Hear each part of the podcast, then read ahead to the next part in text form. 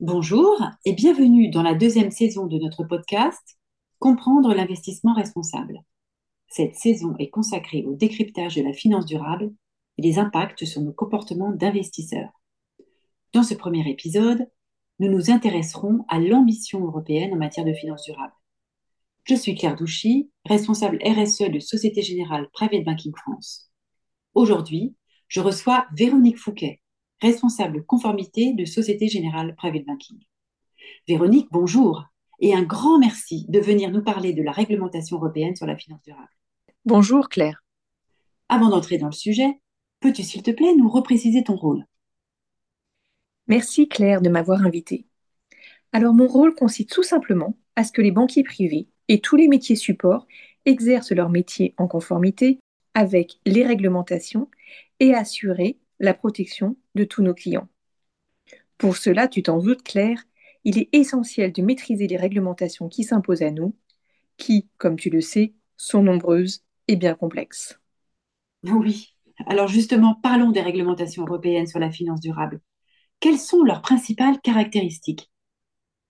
C'est un défi de parler d'un si vaste sujet en quelques minutes, mais je suis prête à le relever. Partons du but de ces réglementations, si tu le veux bien. Elles s'inscrivent dans le large programme du Green Deal européen, qui, en français, signifie Pacte vert pour l'Europe. Je ne vais malheureusement pas pouvoir le détailler ici, mais il faut retenir ce que ce pacte est la feuille de route de la Commission européenne en matière d'environnement et qu'il a un impact sur beaucoup de secteurs économiques, dont le secteur de la finance. L'objectif de ces réglementations est de réorienter les flux de capitaux vers des placements dits durables et assurer ainsi le financement des activités vertes, c'est-à-dire celles qui contribuent significativement à l'atténuation du changement climatique. Merci Véronique, c'est très clair. Je suppose que les régulateurs européens se disent que plus nous investirons dans ces activités dites vertes, plus les activités qui ne sont pas considérées comme durables seront délaissées. Oui, c'est cela, Claire. L'idée est de donner aux épargnants les informations nécessaires pour qu'ils puissent investir dans des activités répondant à leurs souhaits de durabilité, et ce, en toute transparence. Les épargnants souhaitent de plus en plus être acteurs du changement. Partant de ce constat, les régulateurs supposent que les distributeurs de produits d'épargne seront à l'écoute de cette demande et qui délaisseront peu à peu les investissements dans des activités non durables au profit des activités durables. Alors finalement, les régulateurs raisonnent un peu comme sur le sujet de l'alimentation bio. Plus la demande s'est révélée importante, plus les distributeurs ont proposé de produits bio, et plus l'agriculture bio s'est développée. En effet, Claire, l'image est assez proche. J'ajouterai que le succès des réglementations sur la finance durable tient à la réunion de plusieurs conditions. D'abord, les régulateurs ont défini précisément ce qu'est une activité verte. Ensuite, ils ont posé le cadre d'une vraie transparence sur les caractéristiques durables des produits. Enfin, ils ont imposé aux distributeurs de produits d'épargne, comme les banques ou les conseillers financiers, de respecter les préférences des épargnants en matière de durabilité. Bah, effectivement, ça paraît logique. Et si je fais l'analogie avec le bio, il faut d'abord un cahier des charges sur ce qu'est un produit bio, et c'est seulement s'il est respecté par les producteurs que les distributeurs peuvent apposer l'étiquette bio sur leurs produits. Et ce n'est qu'à partir de là que le consommateur peut acheter le produit bio en toute confiance.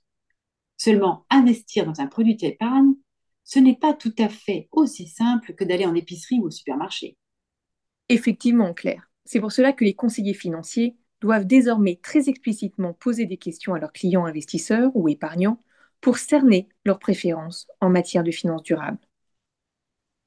Mais alors, Véronique, si je me mets à la place de l'épargnant, quelles questions va-t-on me poser? Si je veux investir dans l'environnement ou dans le social, par exemple? Pas tout à fait clair.